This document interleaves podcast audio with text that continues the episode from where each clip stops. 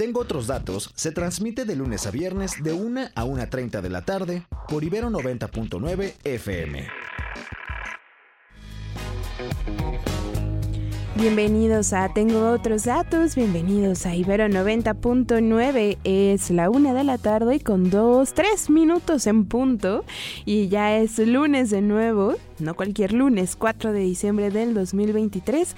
En caso de que esta sea la primera vez que sintonizan esta frecuencia modulada a esta hora, les cuento que yo soy Roxy Aguilar y que parece que estoy cruda, crudísima por el fin de semana informativo que nos tocó vivir las últimas horas. Eh, ahora sí que ya me daba miedo irme a dormir para por no enterarme de lo que pasaba en Nuevo León. Y sí, ya sé, estamos viendo a Samuel García hasta en la sopa y vamos a seguir hablando de eso, pero vamos a tratar de entender más allá de la figura de Samuel García, qué está pasando en lo constitucional, qué es lo que dicta la ley más allá de que si hay o no dos gobernadores o si no hay gobernador o que la Suprema Corte o que el presidente o que Claudia o que Xochitl, vamos a tratar de entenderlo con Miguel Eraña, que es académico de aquí del Departamento de la Universidad Iberoamericana. Pero antes nos vamos a detener en Guerrero, porque sí por Otis, pero también porque los periodistas en ese estado siguen sufriendo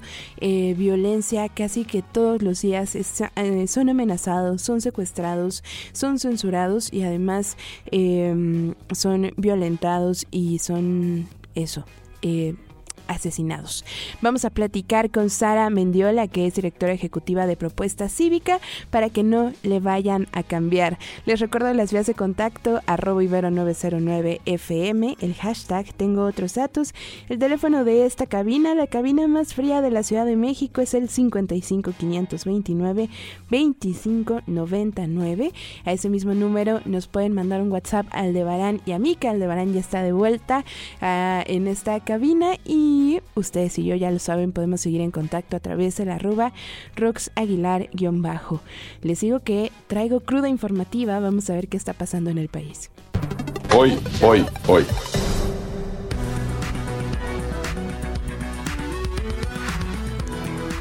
En más escenas de este México violento, ayer por la tarde fueron encontrados los cuerpos de cinco jóvenes a pocos metros del campus de Celaya de la Universidad de Guanajuato.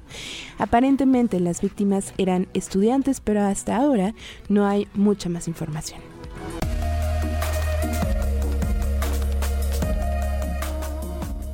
Oigan, y este lunes el embajador de Estados Unidos en nuestro país, Ken Salazar, afirmó que el 70% de las armas que llegan a México de forma ilegal son de fabricación estadounidense, pero dijo que para combatir este problema hace falta una inversión en la frontera, más inversión en la frontera y judicialización de los casos por tráficos, tráfico de armas.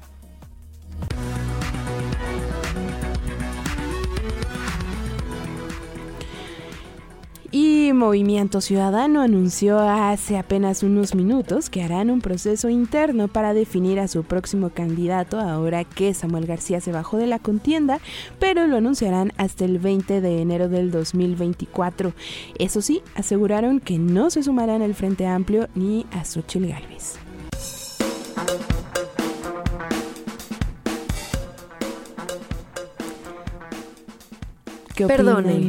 Pero tengo otros datos. That is a lot of fake news back there.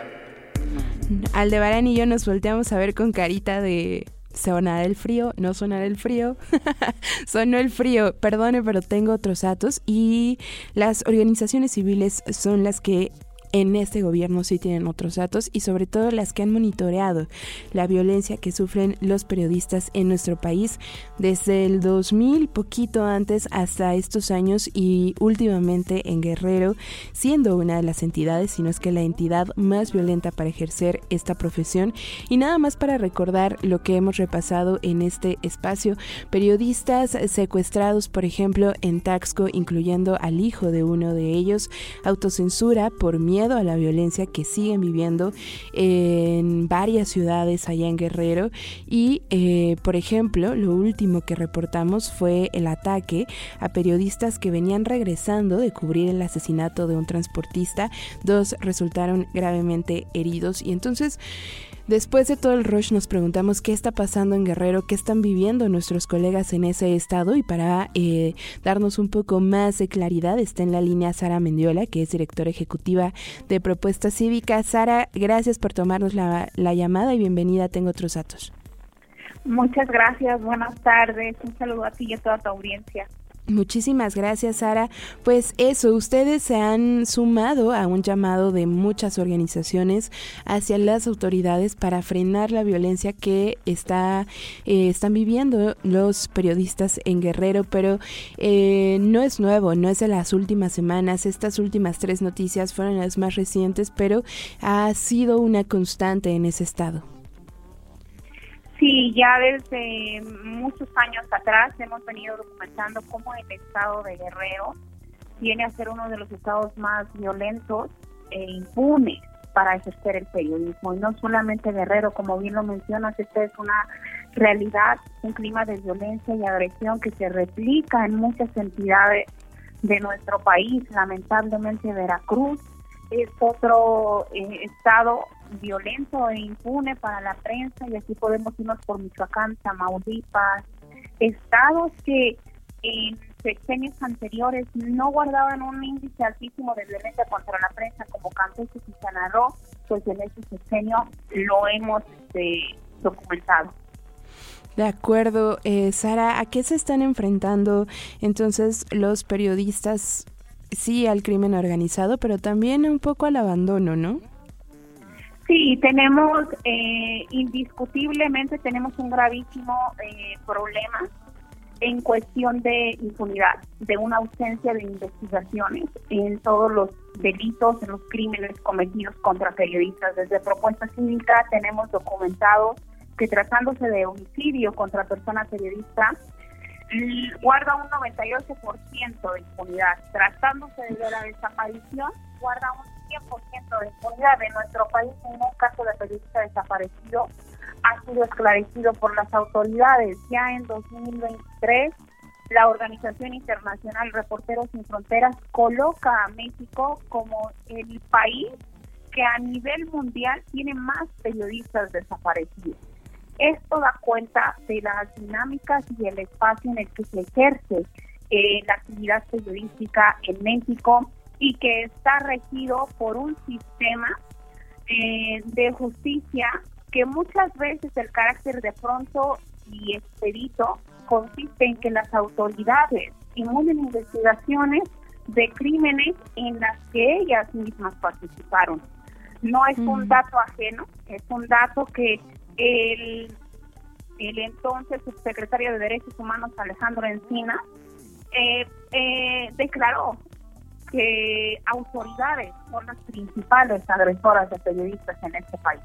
Lejos de lo que se pudiera pensar o creer que es el crimen organizado, pues no, son las autoridades, el propio Estado encargado de defender, proteger a los ciudadanos, es el mismo que está agrediendo. Entonces, hay una lógica muy perversa.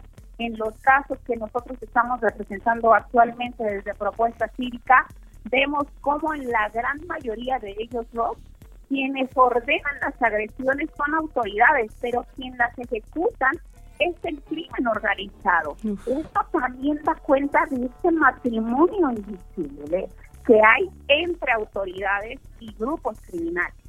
Claro, el claro ejemplo de que no hay crimen organizado sin participación del Estado. Sara, en estos casos que han documentado en Guerrero, ¿cómo perciben a los periodistas en general? No necesariamente los que hayan sufrido alguna violencia eh, física, porque me imagino que todos hemos sufrido violencia verbal, pero eh, en, en, temas de la autocensura, en temas de irse más cautela en los casos que cubren.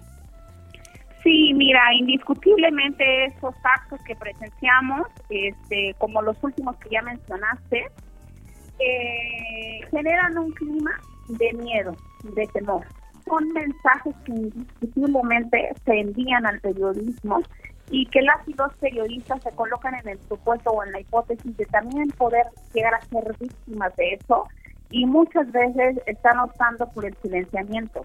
Antes hablábamos que en México teníamos una zona de silencio que era Tamaulipas, pero por desgracia el día de hoy La República Mexicana está marcada por zonas de silencio para, para el periodismo. Periodistas que han optado por dejar de investigar, dejar de documentar, dejar de publicar para poder salvaguardar su vida y la de sus familias, porque lamentablemente ya no solamente están siendo agredidos ellos, sino también sus familias.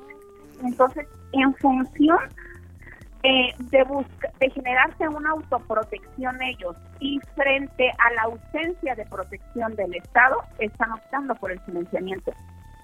Advertimos también que el contexto electoral sin duda son contextos de alto riesgo para el periodismo. Es precisamente el periodista quien nos está informando de todo el fenómeno político electoral que se da dentro de nuestra eh, democracia y eh, desde sociedad civil, las organizaciones que estamos especializadas en estos temas, estamos sumamente preocupadas porque advertimos que será un contexto electoral muy violento y no hablamos solamente de violencia física, hablamos de violencia digital y violencia legal.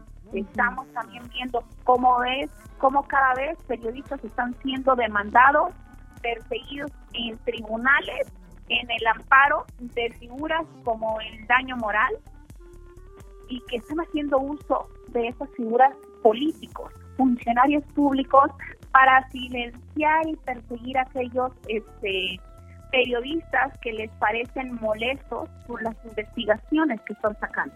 De acuerdo, Sara.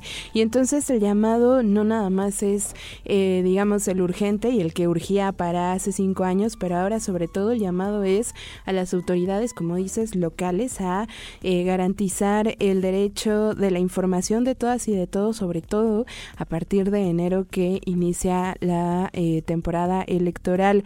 Sara, como siempre les agradezco muchísimo. Cuéntanos en dónde podemos encontrarles para seguir monitoreando todas estas comunicaciones.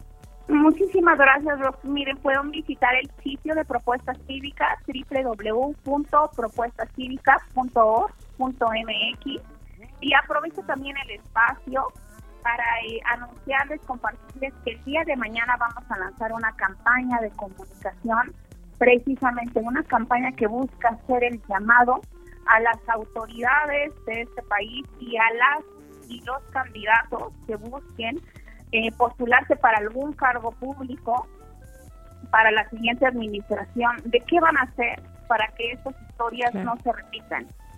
De acuerdo, importantísimo también levantar la voz y exigir desde un principio. Sara, muchas gracias. Gracias a ti. Sara Mendiola es directora ejecutiva de Propuesta Cívica y así con ese dolor nos vamos ahora al circo político. Venga, vamos a escuchar este audio el país en que habitamos. Estoy en comunicación con Luis Orozco. Ya le hice ver que reasumí funciones, que no use la licencia y que por lo tanto pues no hay tal gobernador interino. Es clarísimo, clarísimo que la licencia es un derecho que puedes usar o no usar y por tanto al no haberla usado, pues soy el gobernador constitucional de Nuevo León. Hay mucho ruido hoy en la mañana en noticieros, pero les digo tranquilos, hoy mismo se aclara todo esto, vamos a seguir imparables y esa licencia, como cualquier otra, por ejemplo si fuera médica, si tú pides una licencia por salud de 10 días, pero te curas al segundo, pues puedes regresar el segundo, no, no hay que esperar los 10 días, es lógico. Decía yo que tenía cruda informativa gracias a este personaje. La voz que están a punto de escuchar la recuerdan seguramente perfectamente bien si son asidos a esta estación desde hace muchos años. Miguel Eraña es académico de Derecho de la Universidad Iberoamericana y conocidísimo en estos micrófonos. ¿Cómo estás? Querida Rox, pues muy buena tarde, queridos amigos de cabina y obviamente a quienes nos escuchan. Encantado de estar acompañándote en este tema muy espinoso que no sé si vamos a dar luz o vamos a meternos en la oscuridad más. Exactamente. A ver, eh, pues vayamos, pero vayamos juntos. Eh, acabamos de escuchar lo último que sacó Samuel García diciendo que ya habló con quien fuera o quien había sido nombrado gobernador interino, con Luis Enrique Orozco no lo sabemos, quién sabe. Y dice, sí soy el gobernador porque no usé la licencia. ¿La usó o no la usó? ¿Quién es el gobernador? Es que mira, no sé cuánto tiempo disponemos, pero lo que sí es que hay que ponerle contexto a todo. Eh, ¿Qué estamos viviendo a diferencia de las voces asustadizas que parece que como que se está inaugurando el, el desmadre político en el país? Y uso la palabra desmadre porque de acuerdo con la RAE, es que algo se sale de la madre, del cauce de un río. Entonces, el desmadre neolonés, que un periodista correctamente dice que es la neonovela, eh, o sea, de nuevo novela, eh, o algo así. La nueva novela. Exacto, de regia. En realidad no es tal. ¿eh? Simplemente lo que estamos viviendo es la exacerbación del pluralismo político del país y, y, de tiempos de, acaso habría que decirlo, nuevos, donde de la teledirección que, que, residía en el PRI, donde todo se cocinaba pues en los mismos sartenes y con el mismo cochambre, pues ahora simplemente la exposición al fogón es al público y obviamente los cocineros son de múltiples partidos. Y entonces, em, eso es para poner un poco de contexto. Eh, Samuel García eh, para muchos que no querrán escucharme, tiene toda la razón. Tiene toda la razón en qué sentido, en que si bien en parte él contribuyó a esta comedia de errores, ¿por qué? Por un simple deseo de manifestarse para brincar de la gubernatura a la candidatura que técnicamente debe haber empezado el día 2 eh, de, de, diciembre, que es apenas la antevíspera. Pero para irse, dice la Constitución, específicamente el artículo 82 constitucional, tiene cualquier cualquier persona que tenga una titularidad de cargo estatal, es decir, de gobernador o jefe de gobierno, tiene que irse seis meses antes. Y lo que estaba haciendo él es correctamente irse antes de que empiece la campaña, que son, las elecciones son el 3 de junio venidero y los, los seis meses antes se agotaban en el último minuto del día 2. Es decir, ayer, sí, en la madrugada tendría que haberse ido. Él se tendría que haber ido porque ya gozaba de una licencia. Mm. Está claro que lo que optó es por no irse. Y sí hizo una expresión pública, incluso usando al periódico oficial y notificó de esa expresión pública del, del, diario oficial del Estado que era su deseo permanecer en el cargo y por tanto eh, que se dieran notificados no solamente el Congreso Estatal, también el Poder Judicial del Estado. Ok, es decir, no necesariamente tienes que avisarle directamente al Congreso, con que lo hagas público. A ver, el Congreso que ahora está en plan de niñatitos, niñatas o niñatos, como se les diga, enojadísimos porque ahora no les avisa, no tiene por qué avisarles. De acuerdo. Podía correr la cortesía, no lo hizo. Puede pasar por descortés, pero de ninguna manera pasa por, pues, eh, y intrusista en los poderes, por ejercicio indebido de funciones, le están queriendo fincar abusivamente en este debate natural que hay en el país de, de, exacerbar los ánimos, incluso mediáticos, ahora hasta de usurpación de atribuciones. Usurpación de atribuciones del Congreso Estatal si pretenden objetar que él regrese a, lo, a donde nunca se fue, que es a la gubernatura que ganó con 800 mil votos en el año 21 y por tanto es el gobernador legítimo y su legitimidad deriva de los votos que pusieron las y los nuevos leoneses en, aquel, en aquella elección del verano de 2021. Entonces, ¿qué ocurre? Que el poder legislativo, llámese Congreso del Estado, tiene una legitimidad distinta. Y sí tiene una competencia, pero solo residual para nombrar gobernador interino en el caso de que el gobernador se hubiera ido. Porque eh, dice la Constitución de Nuevo León que rebasado los 30 días de ausencia en el territorio nuevo leonés, la legislatura local puede nombrar cosa que erráticamente hizo con el personaje que hace rato aludía, Rox, que es Luis Enrique Orozco Suárez, porque además se vuelve equivocal por segunda ocasión. Y dentro mm, toda esta este día he tenido pues una serie de llamados y creo que voy a seguir esta tarde.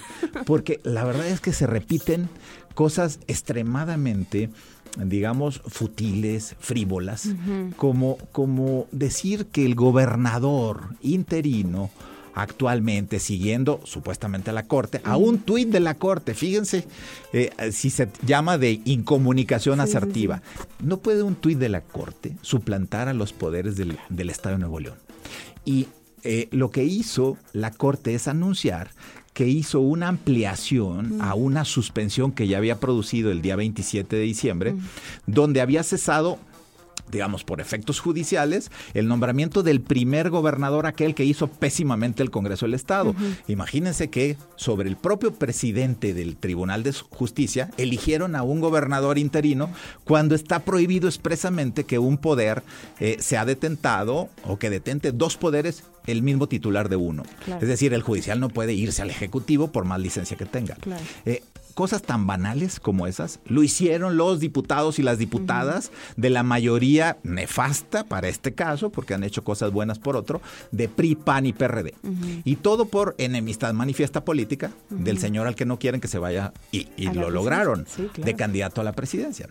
Pero por supuesto, si una vez se equivocaron con aquel personaje llamado la manzana, que terminó siendo la manzana de la discordia, así le dicen popularmente la manzana, en realidad es el licenciado, te digo, para ser justos con el nombre de, de eh, Salinas, apellido Salinas. El, expresidente de la, de la, del Tribunal de Justicia de Nuevo León, pues lo destituyó la Corte efectivamente por pues por intrusión de poderes, el judicial sobre el ejecutivo. Pero no conforme con eso la mayoría legislativa, Rox, y eso lo debe saber la gente, y eso no se dice en los medios, Les, le dan más importancia a una declaración mediática eh, muy, muy eh, digamos, llamativa de un abogado que hasta me cae muy bien, eh, de apellido muy conocido en el medio jurídico, Burgoa, donde está diciendo una cadena de de tonterías, como que el gobernador no puede volver si no se lo habilita la legislatura cuando la legislatura no tiene por qué autorizar lo que es un derecho consustancial al, al ejercicio del cargo. Eh, separarse para ir a buscar otro que habilita la Constitución, otro cargo. Que eso ya lo podremos estar o no de acuerdo, pero digamos, eso es lo que, lo que dictan las leyes. Ahora, en el supuesto, por ejemplo, que Samuel García no hubiera regresado a la silla el domingo o el sábado y que fuera mañana que decide no ser precandidato a la, a la presidencia y entonces eh, Luis Enrique Orozco sí hubiera sido nombrado y demás. Bastaba con que Samuel dijera, ¿saben qué? Ya volví o no. Es que lo dijo, pero no, no les dirigió una formalidad tonta que eso no tampoco elimina el acto de, de, de, y la potestad que tiene el gobernador de regresar al cargo. Claro. Porque sí les notificó a ambos poderes, al judicial y al legislativo, que se reintegraba como gobernador, que en realidad nunca se fue como gobernador, lo que tenía era una licencia. Era se, se, había separado de la función con la autorización del Congreso. pero, pero todo eso era hipotético porque era a partir del día 2 y él a las 10 de la mañana del día 2 se presentó para decir que no me voy. Entonces lo hizo bien y mal por otro lado porque les hubiera mandado a cada Mira, hay tanta contradicción. El presidente del Congreso del Estado de Nuevo León se llama Mauro Guerra. Es un señor que si lo seguimos en sus redes o en sus declaraciones, es la contradicción andando. Ahora está indignadísimo porque no le dijo el gobernador en, eh, Samuel García, porque no le, le mandó una carta. Cuando, tras la autorización de su licencia, dijo que debía venir a gobernar el Estado de Nuevo León, que no se debía de ir, que por vergüenza. Mm. Eh, es decir, la verdad es que hay, que hay que desnudar a estos políticos que frente a la opinión pública no hacen más que engañar. Claro. El discurso del presidente del Congreso del Estado de Nuevo León es completamente contradictorio. Ahora se queja porque regresa lo que él pedía, a gobernar Nuevo León. Ahora que también Samuel se contradijo, ¿no? Pónganse a chambear y luego se, A ver, lanza él. pero en esas estamos. El Muy pluralismo político del país lo que hace es validar las expresiones incluso de excesos, Claro. mientras no sean delictivas. Creo que el gobernador, para nada incurrido en ninguna falta ni ningún delito, por supuesto el Congreso del Estado está a punto de cometer sí una intrusión sobre el Ejecutivo que tiene legitimidad de origen popular y por supuesto no puede interponerse para evitar que el gobernador reasuma su cargo, que eso es lo que pasó. Y se equivocó por segunda ocasión, Rox, y con eso concluyo. De acuerdo. Se equivocó el Congreso del Estado a nombrar otro interino que le había tumbado la corte al primero, ya lo dijimos, y este señor, eh, que es buena persona y era magnífico vicefiscal, pero resulta que adolece del mismo problema. La Fiscalía del Estado eh, no es un poder, es un órgano autónomo Claro. que no puede estar Ejercer, sí. que no puede estar yéndose un señor que por su autonomía está ahí y ahora no puede ir, eh, dice que renunció. Por ahí se dice en la fiscalía que tiene una licencia. Bueno, Entonces no puede haber un vicefiscal en funciones de gobernador. Es decir, incurrieron en el Congreso del Estado dos veces en el mismo error. Así que, pues, eh, hay que decirlo bien y claramente a la gente que no se dejen engañar tampoco por, por porque estamos viviendo algo anómalo. Más bien, lo que hay que pensar que esto va a ocurrir naturalmente a partir de 2024, porque el Congreso de la Unión va o puede quedar dividido en sus eh, en sus cámaras con Claro. distintos grupos parlamentarios que muy posiblemente lleve a situaciones que se presentan hoy en Nuevo León, ahora van a ocurrir nacionalmente. De acuerdo, totalmente, lo vamos a empezar a ver y seguramente te vamos a escuchar mucho más en estos micrófonos a partir de enero, Miguel, como siempre, muchas gracias. A ti, Rox, y a los queridos audientes y audientas de 90.9. Muchísimas gracias, Miguel Eraña, ya lo extrañábamos en estos micrófonos en vivo, académico de Derecho de esta bonita universidad. Gracias al Aldebarán y a Moni en la producción, se quedan en compañía de Random y mañana Rodrigo Balvanera. Bye bye. Escucha Tengo otros datos, de lunes a viernes, de 1 a 1.30 de la tarde, por Ibero 90.9 FM.